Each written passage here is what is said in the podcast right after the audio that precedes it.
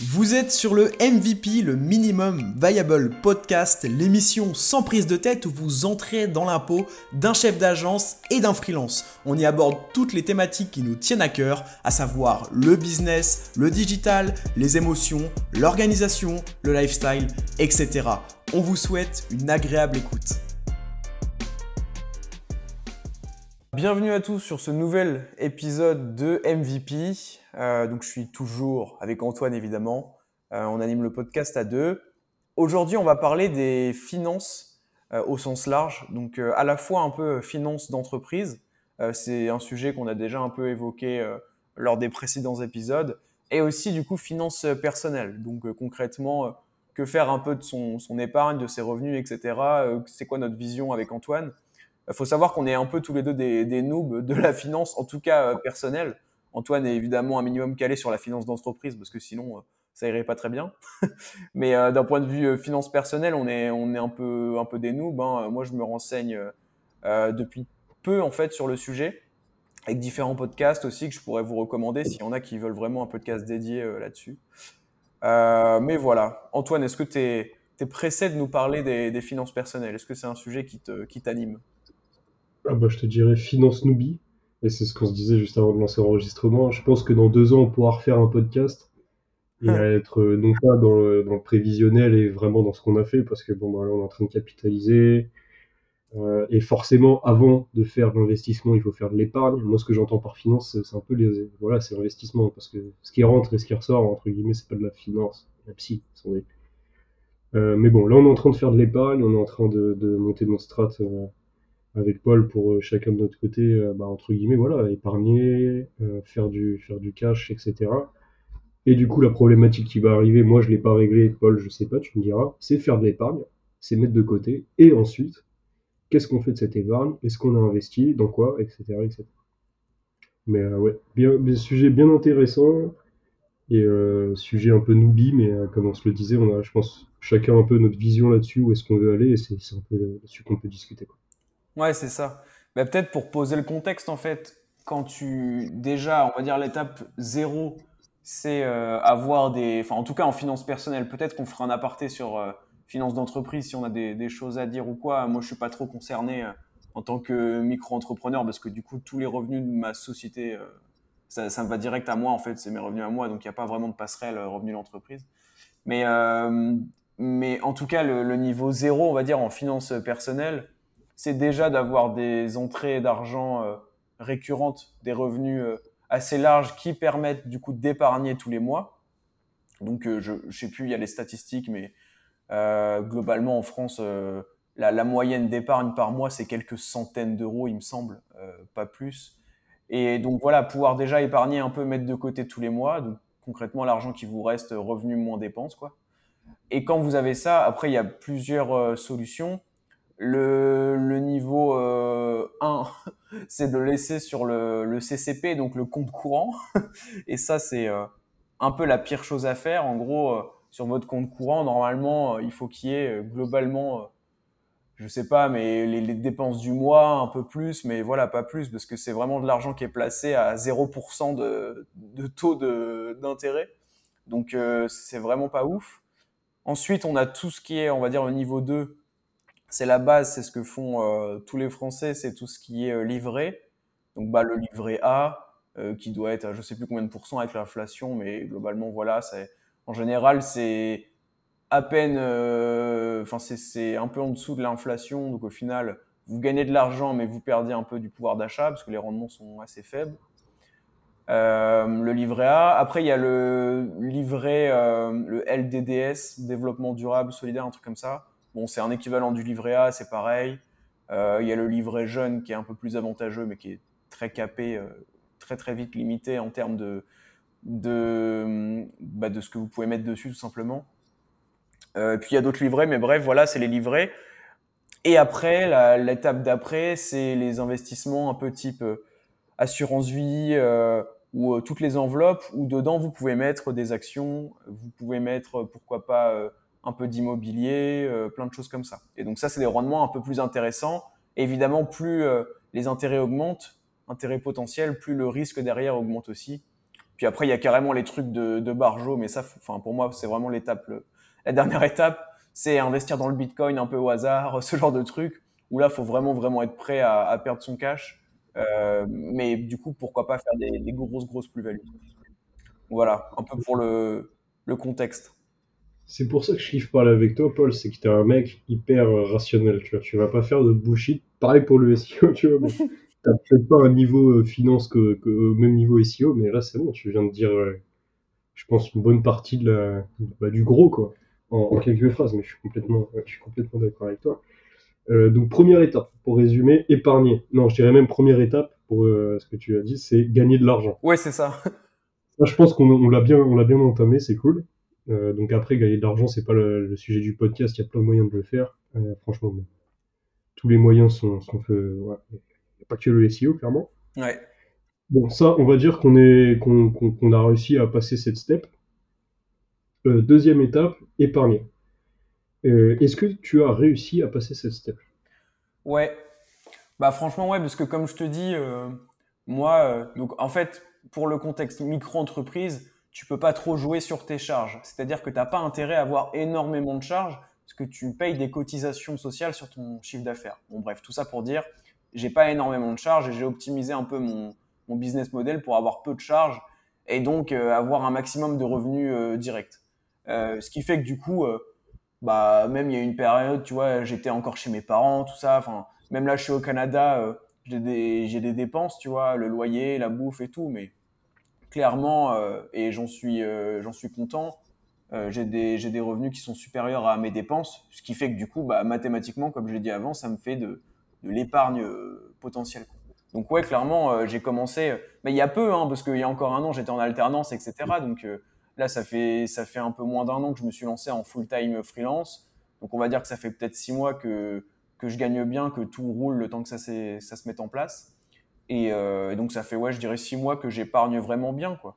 Donc euh, donc ouais, c'est clairement clairement des questions que je me pose. Et c'est justement à force de voir euh, un peu d'argent s'accumuler sur mon compte courant que je me suis dit attends attends mais c'est le pire truc à faire tu vois. Et c'est pour ça que là je, m'y intéresse dès que je peux un peu, euh, j'écoute des, choses sur le sujet. Donc ouais ouais j'ai, on va dire que je suis en plein dans la phase où, où j'épargne. Et toi du coup t'as as commencé un peu à épargner de ton côté? Alors moi, du coup, tu disais finance d'entreprise, finance personnelle, euh, on va parler, on va voir de quoi on va parler. Moi, je vais te parler 100% finance d'entreprise. Ouais. Parce que ma finance personnelle, je vais pas te dire combien je me verse par mois en salaire parce que c'est presque la honte, tu vois, je me verse vraiment pas grand chose. Entre guillemets, mais euh, c'est un choix. Euh, donc je peux pas te parler de finance personnelle, je peux pas du tout épargner personnellement, tu vois. Ok. Par contre, en termes de finance d'entreprise, j'ai des gros volumes, forcément, euh, quand tu quand as une boîte euh, avec plusieurs salariés tu as beaucoup d'argent qui rentre, euh, beaucoup plus normalement, à part quand, quand tu t'appelles Paul Vengeon et que tu es le top SEO français, tu vois, avec un freelance. Mais bon, ça se compte en dizaines, en centaines de milliers d'euros par mois, ça dépendra des, des boîtes, même plus, hein, mais pour, pour, moi en tout cas c'est plutôt en dizaines. Euh, donc forcément, il y a de quoi faire. Par contre, comme je vous l'ai dit, je, ça c'est de l'argent que je peux pas mettre moi sur mon, mon compte perso. Impossible. Euh, donc moi ce que j'ai fait, c'est que j'ai un expert comptable. D'ailleurs, je suis passé sur un expert comptable physique pour justement m'améliorer euh, sur là-dessus. Trop bien. Et euh, j'ai décidé, là je suis en train de le mettre en place pour te dire, de, sur mes rendez-vous expert comptable, de prendre une heure par mois avec mon expert comptable où je vais dans ses bureaux, on se pose, euh, rétroprojecteur, et là j'ai payé en plus une prestation pour avoir des KPI. C'est-à-dire que plutôt que juste de faire une sorte de il y a combien qui est rentré, il y a combien qui est sorti, combien tu as payé d'URSAF, combien tu as payé de charges, etc. Là c'est KPI. Donc là tu vois l'évolution de ton chiffre d'affaires, tu vois le pourcentage de, de chiffre d'affaires euh, alloué à chaque euh, charge, donc globalement euh, les charges sociales, l'investissement en matériel, les impôts, tu vois, tu as vraiment une, une, idée de tout ça. Et moi, c'est ce que j'ai dit à mon expert comptable. Je l'ai fait seulement au mois de... Là, on est au mois de juin, donc je l'ai seulement fait au mois de juin, pour te dire, je ne l'ai jamais fait avant. Ouais. C'est 10% du chiffre d'affaires.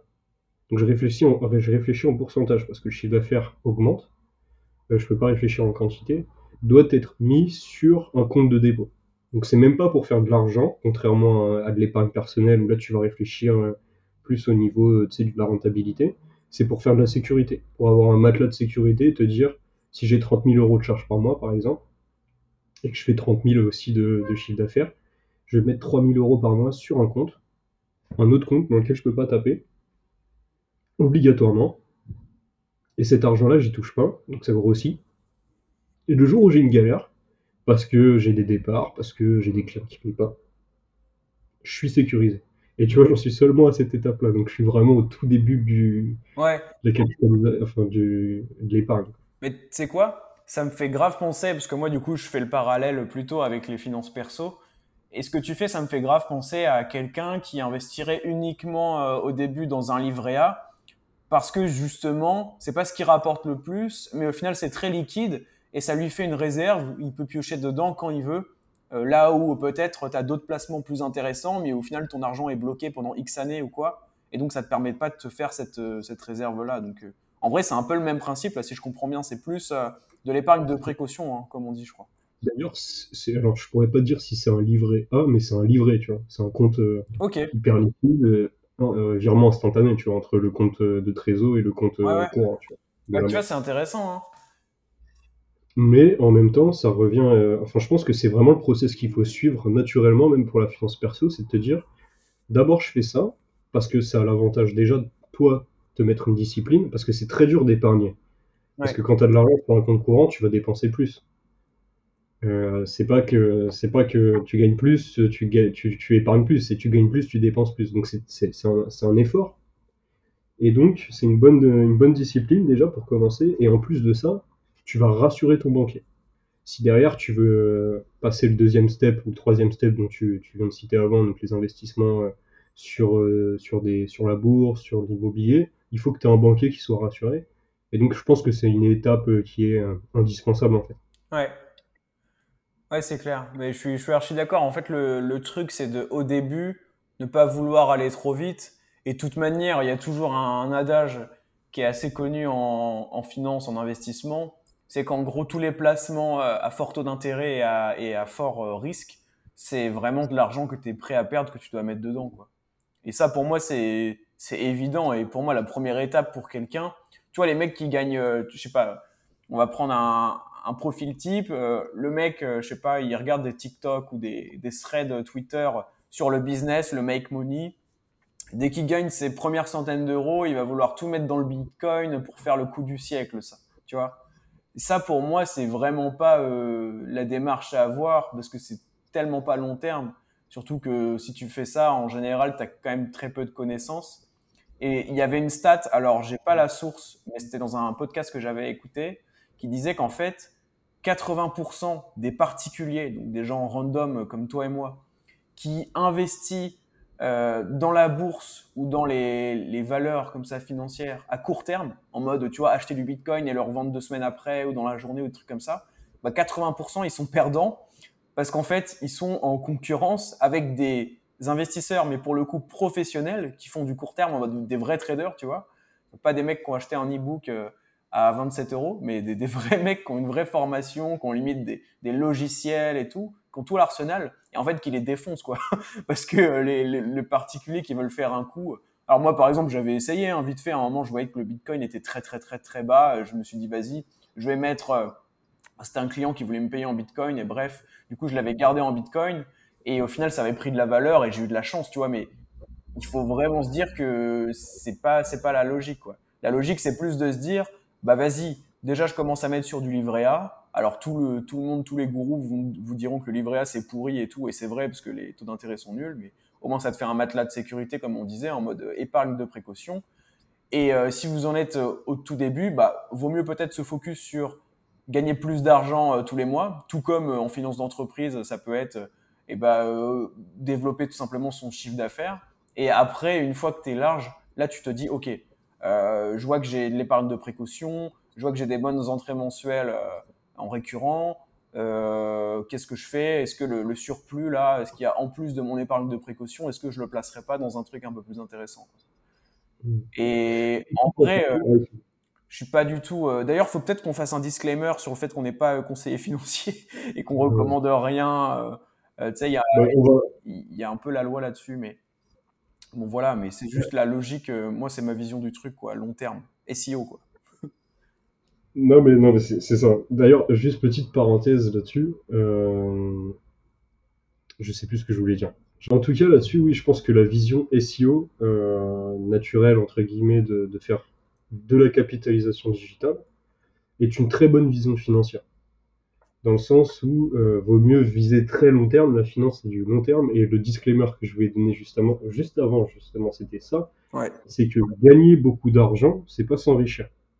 Et je, je pense être euh, dans une bonne position pour vous le dire, puisque en agence, tu as énormément de flux de trésorerie.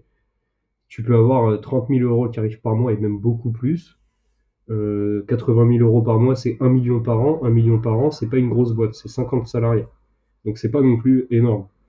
Euh, donc 50 000, 80 000 euros par mois, c'est beaucoup, beaucoup de flux. Mais à la fin, combien il te reste? Moi, pour ma part, charge est égale à produit, il me reste rien. Donc, ok, je fais de l'argent. Mais si demain la boîte est ferme et que j'ai pas d'acheteur, parce que comme on dit, un vaut mieux, euh, un, euh, je sais plus quoi, vaut mieux que deux, tu l'auras. Ouais. Je sais pas si tu connais cette expression. Ouais, ouais, J'ai plus rien. J'ai plus rien, tu vois.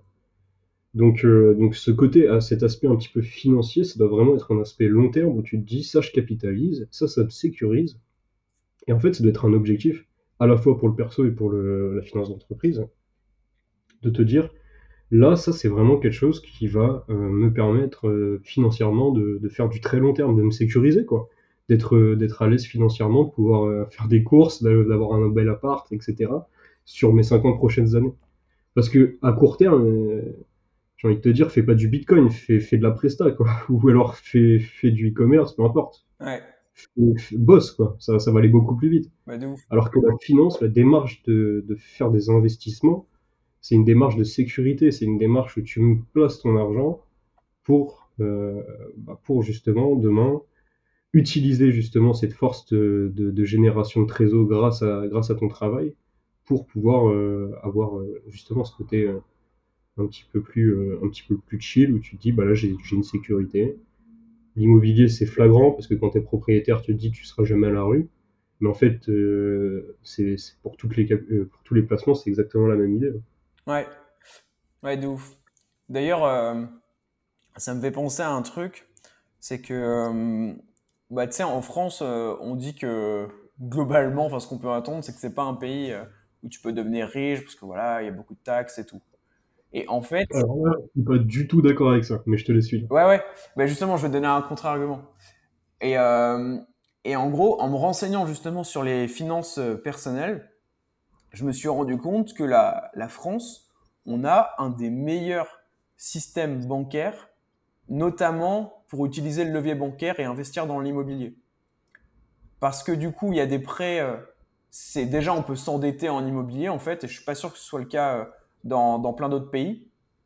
Et d'ailleurs, la notion d'endettement, faudrait y revenir, mais en général, euh, quand on est débutant, qu'on connaît pas grand-chose, on est un peu frileux à la notion de s'endetter, alors que ça peut être très très sain de s'endetter euh, pourvu que ce soit bien fait, mais bref. Et justement, en France, on peut, on peut s'endetter pour acheter des appartements. Et typiquement, euh, la, la, logique, c'est la suivante. Le calcul, c'est le suivant. C'est que, imaginons que vous, vous, preniez un, ouais, un, prêt bancaire sur, on va dire, 25 ans, la, durée la, plus longue, je crois, qui est autorisée. Pour 25 ans, euh, vous devez rembourser pendant 25 ans, du coup, des mensualités euh, à hauteur de, je sais pas, on va dire, allez, euh, 600 euros par mois, ce qui est déjà euh, assez énorme, mais bon, bref, on va dire 600 euros par mois. Sauf qu'en fait, du coup, vous êtes propriétaire, vous rénovez votre appart ou même pas, que sais-je, vous trouvez un locataire, et le locataire, en fait, il va payer son loyer, et le loyer va être, euh, énormément amortir les mensualités que vous payez à la banque. Donc en fait, il y a des cas où vous pouvez vous retrouver à acheter un appartement comme ça en étant endetté, entre guillemets, de, euh, je sais pas moi, 200 000 euros à la banque, ce qui est énorme, avec des mensualités euh, euh, pour rembourser la dette de euh, 600 euros par mois. Mais au final, vous trouvez un locataire et du coup, le locataire, il vous paye, je sais pas, ça se trouve 1000 euros par mois. Et du coup, vous êtes en plus-value, bon, globalement sur le mois, quoi. Après, il y a, énormément de, paramètres à prendre en compte. hein. Euh, Là, euh, c'est une vision archi simplifiée, mais c'est juste pour vous, partager un peu le, le process. Et ça, je crois qu'il y a à peu près qu'en France, ou en tout cas la, France doit être un des rares pays où, on peut se permettre ça. Et on a aussi un autre avantage, c'est qu'on a des taux d'endettement qui sont fixes. C'est-à-dire que si vous prenez un prêt euh, à la banque en période d'inflation, on va dire modérée, bah, les taux d'intérêt ils vont être aussi modérés. Donc, donc en gros, les taux d'intérêt, c'est ce que vous allez rembourser en plus du montant emprunté pour que la banque, fasse son chiffre. Quoi. Et, si vous faites ça, dans, un, dans une période d'inflation assez basse, bah en fait, vous pouvez emprunter à des taux avantageux, genre, je sais pas, 1,5%. Et même si euh, par la suite, au cours des 20, 25 euh, ans durant lesquels vous remboursez votre prêt, euh, l'inflation augmente, les taux d'intérêt augmentent, bah, le d'intérêt, il va rester le même que celui que vous aviez au départ. Et donc ça, c'est un autre truc qui fait que c'est encore plus simple, entre guillemets, encore plus sécuritaire d'emprunter pour investir en, immobilier. Euh, et bref, tu as peut-être des choses à dire toi là-dessus aussi, Antoine. Mais en tout cas, je sais que c'est un, des vraiment des avantages euh, comparatifs de la France versus d'autres pays euh, d'un point de vue juste investissement et enrichissement. Ouais, non, mais ouais, non, mais l'immobilier, en tout cas, c'est une dinguerie. Oui, la France. Alors, pour rebondir juste sur la France, petite parenthèse, les gars, essayez de monter LVMH en, en, en à, comment s'appelle à Dubaï vous allez jamais y arriver. Tranquille, euh, la France, c'est un pays incroyable. On a des, on, a des cerveaux de fous, on a des écoles de fous, euh, on a une culture de dingue. Donc ceux qui partent à Dubaï et euh, entre guillemets, tu peux partir pour kiffer, etc. Mais pour faire de l'argent, pour capitaliser sur un projet très long terme, soit tu vas en France, soit tu restes en Europe, soit tu vas aux US. si t'es chinois, t'es en Chine, etc. Tu vois ce que je veux dire? Ouais. Mais sans parler de finances, c'est juste que euh, c'est complètement logique. Euh, tu vas pas monter euh, une, c'est sûrement beaucoup plus avantageux d'être à Dubaï quand tu fais entre guillemets, t'es influenceur, t'es tout seul, tu gagnes beaucoup d'argent, etc. Je peux le comprendre, mais si tu veux vraiment monter un vrai projet sur 20 ans, mais te pose même pas la question, reste dans la terre de, entre guillemets dans laquelle tu parles la langue, dans laquelle tu as la culture, dans laquelle tu as des amis. Euh, bah, tu, tu voilà, c'est complètement logique. Et euh, tu vois les entreprises qui en France. LVMH, euh, euh, je crois que Bernard Arnault, c'est entre le premier, la première et la deuxième fortune mondiale, une génération. Le mec, il y a 50 ans, il reprenait l'entreprise de son père, qui était une usine, je crois que c'était un truc dans le bâtiment, je sais pas quoi, tu vois. Ouais. Donc c'est bon, enfin, il n'y a, y a rien à prouver si tu veux vraiment faire beaucoup d'argent, il y a 100 fois plus de raisons de rester en France que si tu es français, de rester aux US si tu es américain. les US, c'est un peu particulier. Euh, rester en Chine si tu es chinois, que de partir à Dubaï pour économiser 50% d'impôts. Mais les impôts, c'est juste normal de les payer. C'est la règle du jeu. C'est l'équilibre. Si tu arrives à faire de l'argent tout en payant tes impôts, ça veut dire que tu peux, tu peux, tu peux te développer. tu peux scaler, entre guillemets. Mais c'est ça, c'est ça ton équilibre que tu dois viser. Donc oui, la France, c'est un peu plus difficile d'avoir cet équilibre qu'un un pays où tu n'as pas d'impôts. Mais si tu arrives à atteindre cet équilibre, le, développement, ça sera le même. Tu vendras plus cher parce que, parce que tu as une expertise qui est plus qualitative, tu as, as, des cerveaux qui sont plus qualitatifs, tu as des universités, tu as une culture. Et, euh, et, après, bah, forcément, tu développes aussi, euh, tu développes aussi tout ça euh, dans ton, dans ton pays. ça, c'est petite parenthèse juste pour, est-ce qu'il faut partir à l'étranger financièrement? Alors ça dépend chacun, forcément. Je pense que pour un freelance, il y a 10 000 raisons de partir à l'étranger, mais même toi, je crois que tu payes tes impôts en France, non? Ouais, ouais, bah ouais. Bah oui, parce que là, au Canada, je suis en mode touriste, tu vois, je reste 6 mois. Après, je vais faire quelques mois à Bali, quelques mois en Thaïlande, je pense. Mais c'est en mode voyage, donc je vais pas, vais pas m'installer là-bas euh, en mode. Euh, tu vois, même toi, en mode freelance, pour moi, tu aurais plus d'intérêt entre guillemets t'expatrier financièrement en mode freelance, tu le fais pas, mais en mode euh, entreprise, en mode vraiment, tu, tu, tu fondes un truc solide, mais je te pose même pas la question. Genre, va pas, va pas mettre ton entreprise en Suisse alors que tu bosses en France. Tu vas juste, tu vas juste te foutre dans la merde bêtement. Quoi. Mais bon, c'est une petite parenthèse parce que, parce que malheureusement, il y a beaucoup de gens qui partent à l'étranger hein, pour, pour lancer des projets et je trouve ça super dommage. Ouais. D'autant plus qu'en lancement de projet, ça, c'est un autre sujet. Je pense pas que ce soit vraiment de la finance, mais tu as vraiment énormément d'aide en France. Tu payes pas d'impôts en France avant d'avoir euh, un truc qui, qui vraiment euh, est vraiment solide et roule tout seul. Même on te donne de l'argent pour créer une boîte. Hein. Ouais. Euh, tu as, des aides pour les alternants. Rien que ça, c'est énorme en fait. Ouais, c'est clair. entre guillemets, elle est presque à 50% financée par l'État. Ouais. Après, bon, ça reste Je sais que ça reste beaucoup du, du cas par cas, quoi. Mais, euh, mais ouais, je suis assez d'accord avec toi. Et d'ailleurs, ça, ça me fait, ça fait écho avec euh, un tweet que j'avais retweeté, je crois que tu l'as liké. Un mec qui disait, euh, les mecs qui partent à Dubaï, je sais pas quoi, euh, si vous n'arrivez pas à faire de l'argent en France, vous n'arriverez pas à en faire avec 30% d'impôt de moins, tu vois. En mode, posez-vous, enfin, si vous partez parce que vous faites pas d'argent, le souci, c'est peut-être que juste votre business n'est pas assez développé ou votre business model il tourne mal et c'est peut-être pas euh, juste les impôts qui font que vous n'êtes pas rentable. Quoi. Donc après, il faut se poser les, bonnes questions aussi. Euh, mais oui, oui, bah après. Euh... Mais c'est vrai qu'en freelance, euh, je, pourrais clairement le faire hein, parce que tu parlais des influenceurs à Dubaï. Euh, en freelance, c'était un peu pareil dans le sens où en fait, tu fais tout depuis ton ordi. Enfin, ça dépend ce que tu fais en freelance, mais dans mon cas, euh, et, euh, et, tu peux très bien le faire de, de je ne sais où, mais bon, c'est vrai qu'après, c'est des questions qui, qui se posent, quoi. C'est vrai que c'est un peu dommage. Moi, par exemple, je connais personne dans ces trucs, dans ces zones-là. Je vais pas, je vais pas me barrer euh, solo. Euh, c'est pour être triste, tu vois. Donc, euh, ouais, non mais T'en as même, c'est leur préoccupation première avant même de lancer leur boîte. Ils cherchent comment faire un, des bons statuts. Est-ce qu'on passe à RACRL, URL, SASS, et je sais pas quoi, et dans quel pays pour payer mon impôt Mais les gars. Bah après, c'est bien de. En vrai, je trouve ça. Tu fais de fiscal. Euh... Excuse-moi. Ouais, ouais, non, mais t'inquiète. Euh, je trouve ça, je trouve ça sain de, de, se poser les questions, de comparer, tu vois, d'élargir un peu sa vision, son scope là-dessus, tu vois. Euh, mais moi, je sais que si là, je veux passer de micro-entreprise à un autre truc, à mon avis, je vais me renseigner, tu vois, même sur ces, les fiscalités étrangères ou quoi, juste pour avoir une vision globale du truc et me dire, OK, voici toutes les cartes que j'ai à ma disposition, qu'est-ce que je fais, je pèse le pour, le contre.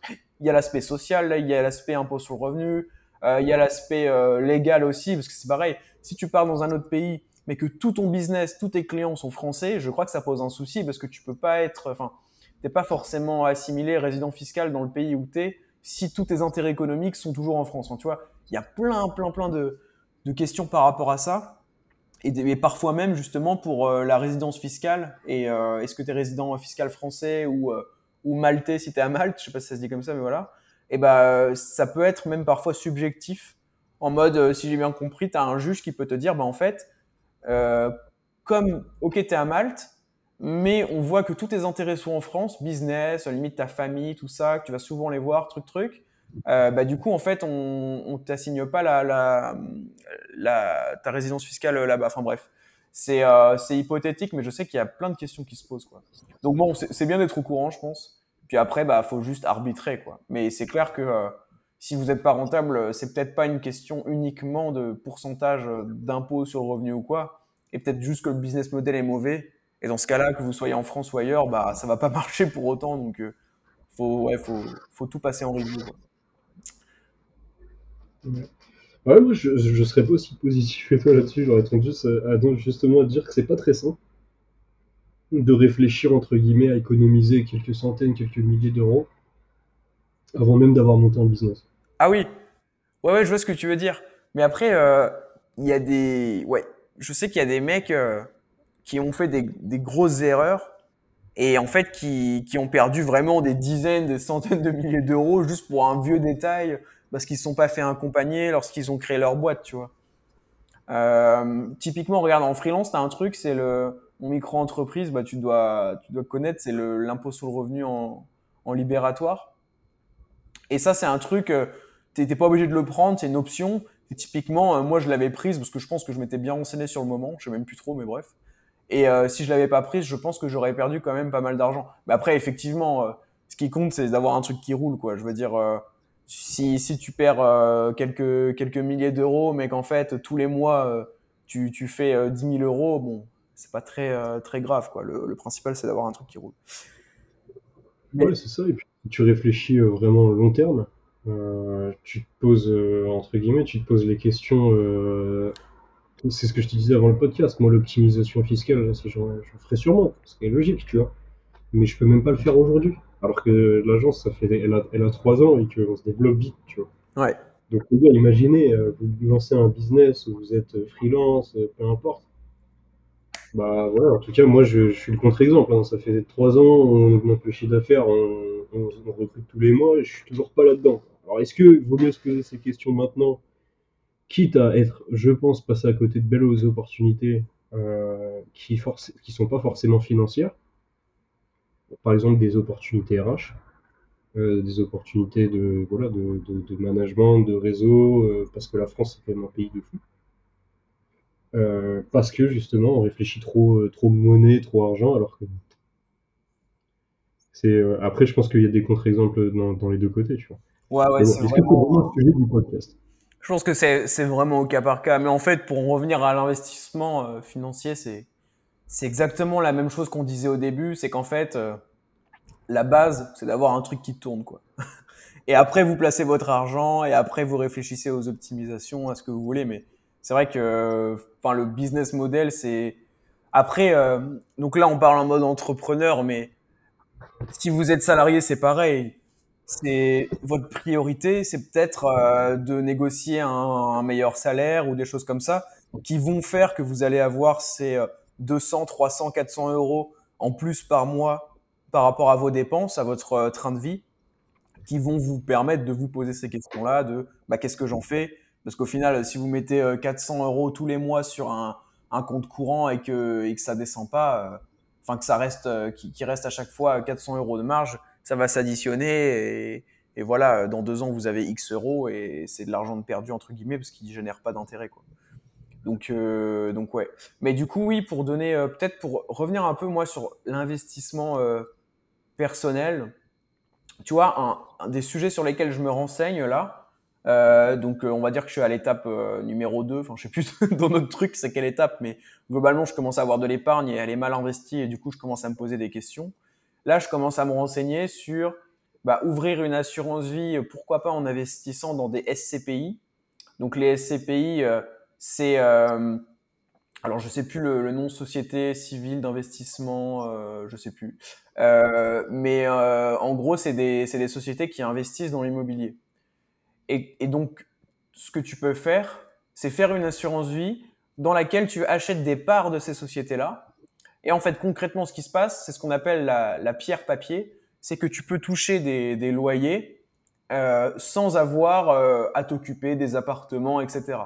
Évidemment, du coup, il y a moins possibilité de faire des gros coups et d'acheter, par exemple, un immeuble, un appartement très peu cher et de le revendre super cher ou toucher des gros loyers par rapport au, prix euh, euh, auquel tu l'as acheté. Mais par contre, euh, tu as beaucoup moins de gestion et tout. Et donc ça, c'est un, un, premier truc, tu vois. je dirais que c'est l'étape 2. Tu peux faire une assurance vie avec, en investissant dans, dans des SCPI. C'est une possibilité. Et un autre truc tout con que je commence à, je commence à me renseigner dessus, c'est ouvrir un, un PEA, plan d'épargne action, qui est euh, pareil, c'est un placement euh, qui, est pas mal euh, pour l'aspect un peu fiscal, parce que tu as, des exonérations d'impôts, enfin bref, vous vous renseignerez si ça vous intéresse, et où tu peux investir du coup dans des actions. Et bah, un des premiers trucs que je vais faire, je pense, c'est investir dans un indice boursier, donc quelque chose qui, voilà, le, truc, pas, pas la crypto qui fait x10 et, euh, et, l'inverse le lendemain, mais plutôt un truc stable, genre, euh, je sais pas, euh, bah, il y a plein d'indices, il y a le CAC 40, S&P 500 pour les valeurs américaines, ou même il y a des indices sur l'économie mondiale qui globalement, quand on regarde les dernières années, ça monte tranquillement. Et ça, ça permet de faire des, petits rendements sympas en ayant un truc un peu safe. Parce que du coup, investir comme ça dans des indices boursiers, ça permet d'investir, entre guillemets, à la fois sur plein de valeurs. Donc le CAC 40, pour ceux qui savent pas, c'est les, entreprises, euh, les, 40 entreprises les, plus euh, valorisées.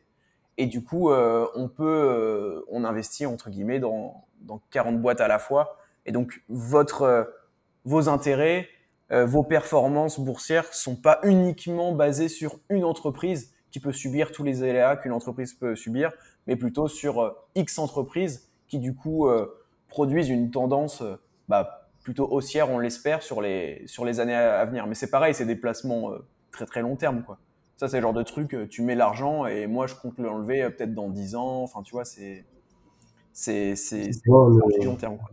jamais l'enlever, un petit peu comme de l'immobilier, tu vois. Ouais. C'est un truc que tu lègues à tes enfants, qui te, qui te fait des.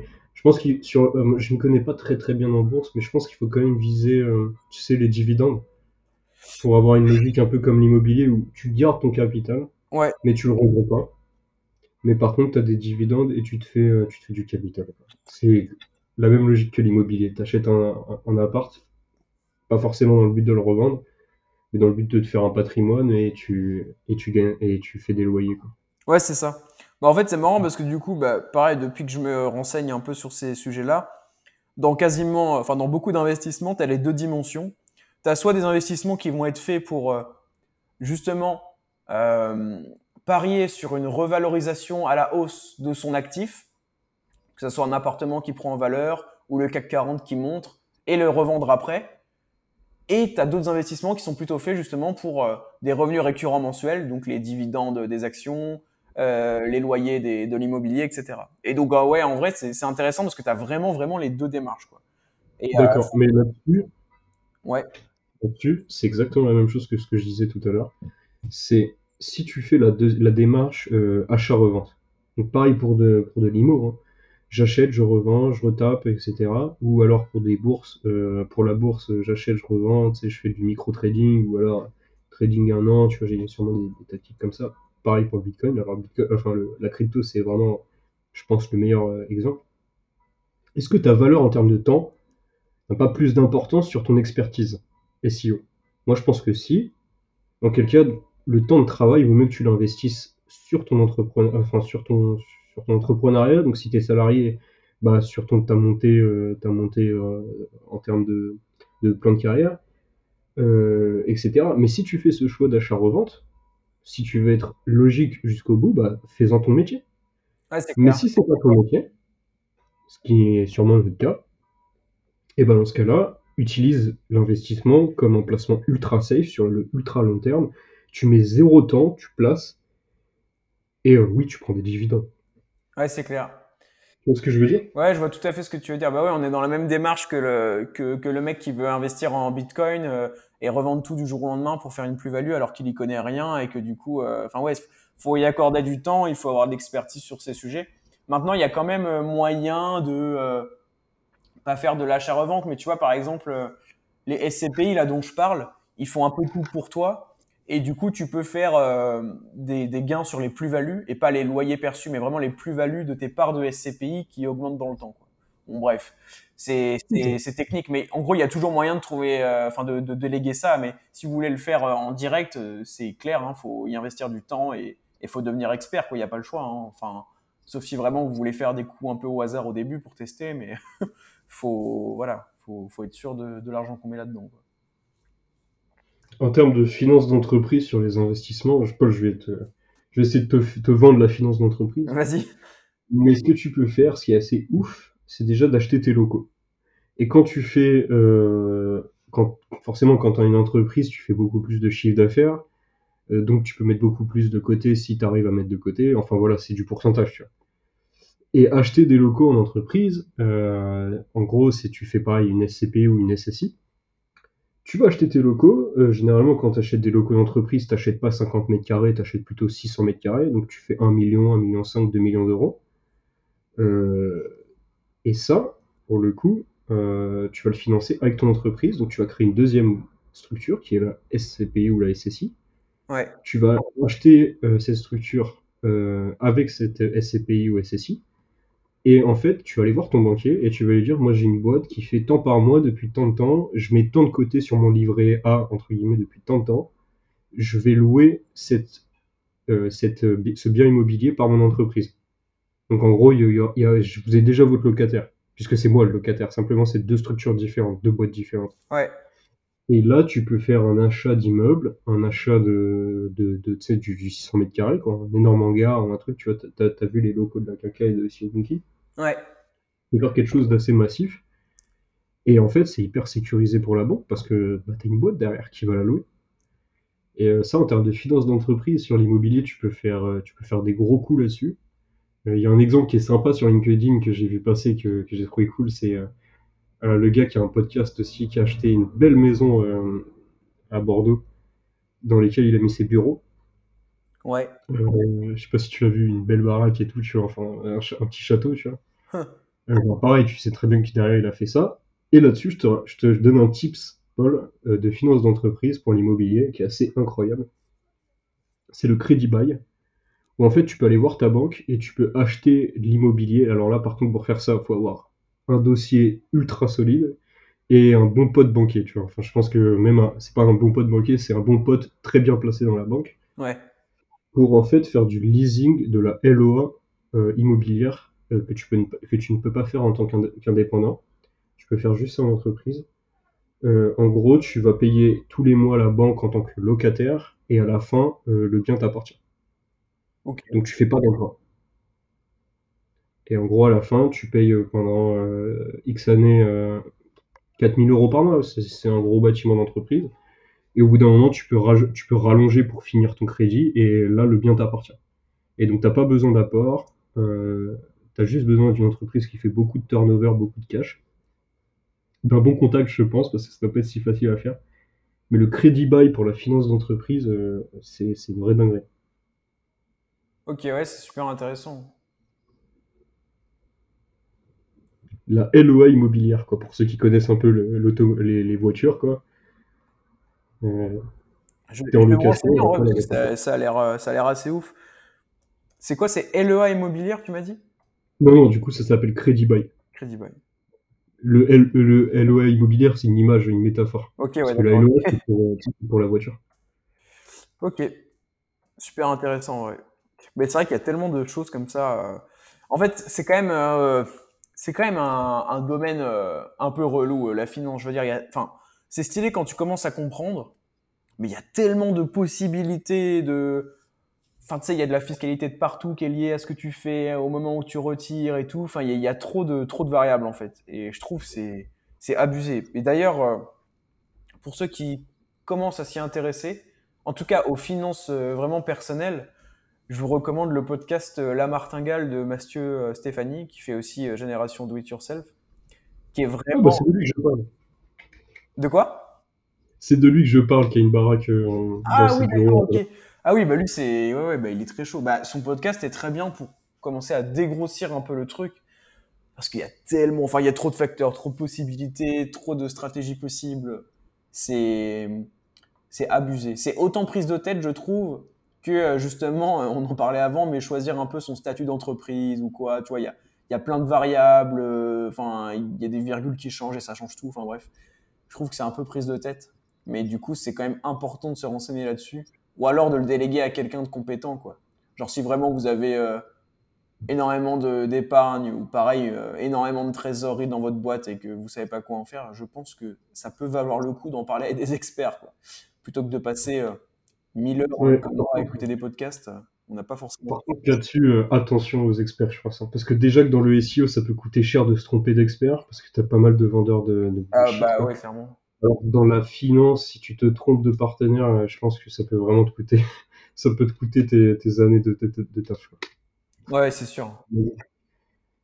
Donc, euh, expert, bah, faudrait que si un jour je trouve un expert, ou toi tu, tu, Ouais, mais je pense que oui, tu as raison, faut se faire accompagner là-dessus. C'est une expertise qui est trop importante. En plus, ça doit bouger, je pense. Bah ouais, ouais, ouais. Bah après, euh, je pense que finance personnelle, en tout cas, on peut se débrouiller euh, tout seul, entre guillemets, mais vraiment en se renseignant très bien, etc. Ou en parlant aussi avec des gens qui connaissent un peu. Mais pour moi, euh, entreprise, c'est, ça m'a l'air encore plus, encore plus touchy, quoi. Donc là, t'as pas le choix, tout comme tu vas pas faire ta comptabilité tout seul, c'est un métier à part entière, enfin tu vois. Je pense que ça fait partie des choses euh, qu'il faut savoir déléguer quoi. Mais moi pour l'instant, euh, j'ai pas encore pris vraiment de décision de ouf sur mes finances personnelles. Je vois un peu vers où je veux aller, mais euh, en vrai ce serait pas impossible que je fasse appel à un expert pour valider tout ce que j'ai prévu de faire, etc. Après j'ai la chance de parler avec quelqu'un qui s'y connaît bien, et du coup c'est plutôt cool ça, ça m'éclaire bien. mais, mais ouais, clairement. Ouais, t'es un expert euh, dans ton entourage. Ouais, ouais, c'est ça. Bah, un gars qui, qui connaît vraiment, vraiment bien. Ouais. Euh, on était, enfin, on est potes depuis le, le, collège. On était ensemble au collège, on était ensemble au lycée, etc. Et, euh, et il connaît très bien ça, ouais. Donc. C'est pas Antoine Sarrazin Et si. Ah, bingo. Bah ouais, bah, de toute façon, on parle beaucoup, on parle beaucoup tous les deux. Bah, ceux qui veulent aller voir son profil. Antoine Sarrazin sur LinkedIn ça vous servira à rien parce qu'il publie jamais et qu'il s'en fout totalement de la com. mais, euh, mais pour les curieux. Mais ouais, non, bah, c'est, le genre de profil qui est hyper intéressant parce qu'il s'intéresse à plein de choses. Euh, il était un peu avant-gardiste. Enfin, tu vois, on a le même âge. Et euh, déjà au lycée, il s'intéressait un peu au business en ligne, au développement personnel, tout ça. alors que bon, ça devait être le seul du lycée qui s'est intéressé, je pense. Euh, et là, c'est pareil, euh, ça fait peut-être deux ans qu'il est à fond dans les finances perso, dans l'investissement immobilier et tout ça. Enfin, il a vraiment, euh, il en a écouté des podcasts. Il a acheté quelques formations payantes là-dessus. Enfin bref, trop bien. Du coup, pour moi, c'est hyper intéressant de parler avec ce genre de profil parce qu'il a creusé de ouf. Et il n'est pas du tout professionnel, mais il, sait me dire, il sait me faire comprendre un peu la, logique de base du truc. Notamment, un des premiers conseils qu'il m'avait dit, c'est cherche pas si là, tu as souscrit à une assurance vie dans ta banque euh, traditionnelle, il y a très peu de chances pour que ce soit vraiment avantageux. Et moi, je connaissais pas grand chose. J'étais en mode, si, si, mais si, euh, le banquier m'a dit que c'était bien et tout, machin, truc. Et il m'a dit, euh, ok, vas-y, tu me montreras les frais qu'il y a sur ton assurance vie et tout. Mais lui savait très bien que voilà, la, la, plupart des banques traditionnelles, elles proposent des placements qui sont beaucoup, beaucoup moins avantageux que ceux que tu peux trouver via des plateformes qui sont pas des banques en fait. Et, au final, il avait totalement raison. On a regardé ensemble. Je lui dis bah voilà, mon assurance vie. Euh, tu vois là, c'est les frais d'entrée.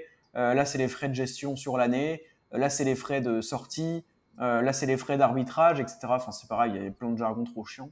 Et il m'a dit bon bah ok bah tu vois euh, là tu as tout ça. Euh, c'est inacceptable, c'est carrément pourri et voici ce que tu pourrais avoir en passant par un autre truc que ta banque traditionnelle, que tu as de père en fils, enfin tu sais, le truc où tu es dedans par défaut. Euh, et, ça, euh, alors il y a, certaines banques évidemment traditionnelles qui ont des bons placements, il faut toujours regarder, c'est toujours du cas par cas. Mais c'est vrai que même là, en écoutant des podcasts, ça, j'arrête pas de l'entendre. quoi. Le, fameux euh, ta banquière est plus une commerciale qu'une qu'une conseillère en gestion de patrimoine, ce qui est pas totalement faux. Mais bon, c'est toujours au cas par cas. quoi.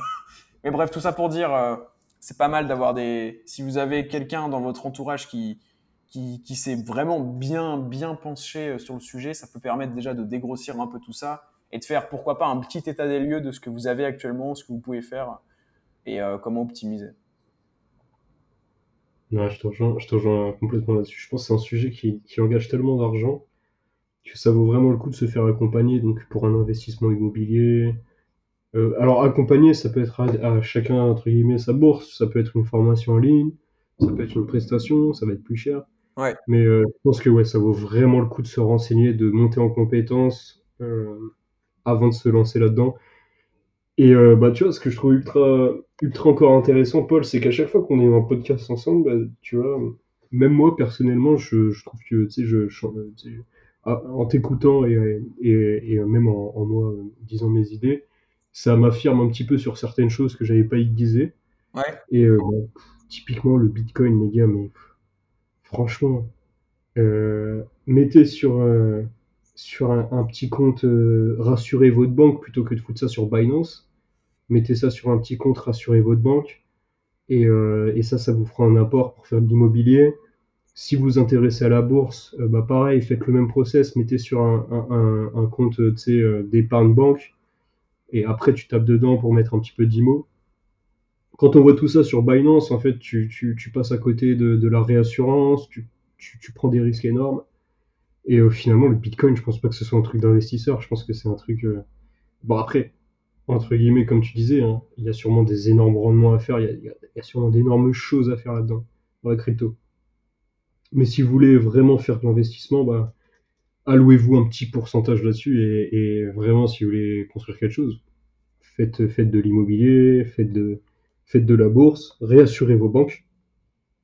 Parce qu'on n'achète pas un bien immobilier euh, en cash, hein, on, on, utilise l'effet levier. Hein. Ouais. Donc en fait, c'est peut-être là que ça se passe en fait. C'est peut-être ça la, la, la, deuxième step qu'on n'a pas trop trop abordé, euh, mais le côté on gagne de l'argent, on capitalise, enfin non pardon, on épargne. En fait que peut-être que l'épargne, c'est le, le c'est l'aspect qui, qui, est un peu switché par la, la, plupart des mauvais investisseurs parce que c'est le truc chiant et que tu n'as pas l'impression que tu investis quand tu fais de l'épargne. Sauf que quand tu fais de l'épargne, en fait, tu investis dans, dans, la réassurance de ton banquier. Euh, tu peux derrière lancer des, lancer des projets euh, d'emprunt, euh, faire de l'immobilier et embrayer sur des projets un peu plus, un peu plus, euh, un peu plus long terme que, d'acheter que d'acheter du Dogecoin, quoi. Ouais, c'est clair. Bah après, ouais, enfin, En fait, c'est toujours euh, ce que j'ai retenu là de mes, mes récents enseignements en investissement. Parce que là, du coup, à l'heure, euh, à l'heure à laquelle on tourne le podcast, euh, moi, ça fait, ça fait peut-être trois, deux, trois semaines que je me renseigne, mais par contre à une bonne fréquence. C'est-à-dire que vraiment, j'écoute limite un podcast par jour sur le truc. Enfin bref, je tryhard le bail sur mon temps libre. Mais, euh, mais bon, bref, un des premiers enseignements que je tire de, ces premiers renseignements, on va dire, trop de répétitions, c'est que c'est toujours une histoire en fait d'allocation, de pourcentage de ton épargne que tu mets là, que tu mets là, et de diversification, de mettre un peu dans l'immobilier, mais pas tout, euh, pourquoi pas un peu dans les actions, dans le marché, euh, dans l'économie mondiale, mais pas tout, pourquoi pas un peu euh, dans l'investissement social et responsable, mais pas tout, pourquoi pas un peu dans les cryptos, mais pas tout. En gros, c'est il y a un truc qu'on n'a pas parlé aussi, c'est euh, financement de start-up. Où là, on pourrait être excellent, nous, en tant que SEO. Euh, ouais, mais ça, c'est. Enfin, ça, je le mets. En tout cas, moi, je le range dans la, dans la classe des trucs hyper risqués, en mode gros, gros rendement possible. Mais. Euh... En tant que SEO Mais quand tu dis en tant que SEO, ça veut dire quoi? Enfin, qu'est-ce que. Bah, de toute façon, j'ai pas trop suivi, encore une fois. Euh... Andrea Ben Saïd, apparemment, top 3 business angel. Ouais. Je sais pas si t'as vu. Ouais, ouais à mon avis, pour lui, c'est moins risqué d'investir dans une boîte. Le mec, qui sait la faire péter en termes d'acquisition. Ouais, oui, je vois. Donc, en fait, il a, déjà, il a, déjà, tout compris. Il a juste besoin de choisir une bonne team, euh, à des gens bien, bien, entre guillemets, hargneux qui en veulent et tout. Et puis après, il fait l'acquisition, il investit. Et puis, euh, ouais, c'est clair. Franchement, ça, pour le coup, c'est un putain d'investissement avec un, énorme, un énorme rendement. Mais ça, c'est croiser un hard skill. Euh, chacun a ses hard skills, tu vois. Ouais. Mais pour moi, nous, en tant que SEO, je pense que le financement de start-up, euh, donc quand tu finances une start-up, c'est pas une start-up à zéro, sinon tu la finances pas, tu, rentres dans des parts gratuitement dedans. Donc c'est une start-up qui marche déjà. Euh, je pense que c'est à réfléchir, à étudier le cas de Monsieur Ben Saïd, qui est un maître à penser. Mais je pense qu'il y a un vrai, vrai truc euh, aussi derrière. Ouais, c'est clair. Non, non, c'est clair. Bah, je, suis, assez d'accord. C'est vrai que je l'avais pas vu de cet angle-là, mais ça peut être hyper intéressant. Bah, si oui, tu as les armes pour développer enfin pour euh, soutenir et développer la croissance d'une boîte, effectivement, tu as tout intérêt à investir dedans le plus tôt possible et, à, et à l'aider à se développer. Donc, euh, ouais. De ouf. Euh, bon, je sais pas si tu as des choses à ajouter sur le sujet. Moi, je, pense avoir fait un peu le tour là, de ce que je voulais dire sur les grandes lignes. On n'a pas donné de toute façon de, conseils très très précis parce que euh, on va pas vous dire investissez sur tel truc, tel truc, tel truc, mais c'est plus la, la logique générale et au moins vous avez notre vision, vous savez où on en est à peu près tous les deux dans, dans le truc, euh, donc plutôt au début. et, euh, et, voilà, est-ce que tu as des choses à ajouter toi? Non, rien du tout, j'espère avoir pas dit trop de bêtises. Surtout quand j'ai parlé de la crypto, je pense que je risque de m'en mordre les doigts. Non, mais, mais, en, mais en fait, tout cas, la logique est bonne. La logique est bonne. On a toujours euh, parlé un peu euh, en prenant du recul avec parcimonie, en disant que voilà, ça dépend, etc. Parce que c'est toujours du cas par cas, de toute manière, ces sujets-là. Mais, euh, mais bon, je pense que c'est une vérité assez générale que de dire que euh, si tu as des premières centaines d'euros à investir par mois euh, et que vraiment c'est de l'argent euh, que tu as envie de retrouver euh, dans deux ans, bah, le Bitcoin, c'est peut-être pas la meilleure option. Mais après, euh, c'est clair que si tu as déjà investi dans plein de trucs safe et que tu veux te faire un peu plaisir et, et jouer sur des rendements potentiellement très hauts, bah là, oui, pourquoi pas, hein, fonce. Mais pour moi, c'est la, la, dernière, euh, une des dernières steps, quoi. Euh, ouais. Ouais, complètement. Paul, est-ce que tu as des sujets qui te travaillent, qui te tracassent, qui te stimulent en ce moment? Euh, Non, pas vraiment.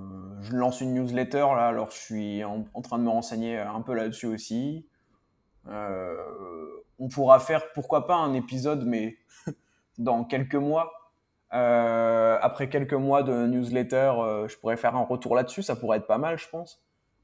Hum, mais euh, non, sinon, rien, de, rien de spécifique. Je suis en train de regarder pour mes visas et tout, pour aller en Indonésie et en Thaïlande après. mais, oh, bon, bon, bon, tu vas te régaler là. Tu vas à Bali ou à Jakarta? Je vais à Bali. Comme par hasard, logique. Et après, euh, en Thaïlande, ce sera sûrement Chiang Mai qui a l'air pas mal aussi, que j'ai envie de tester.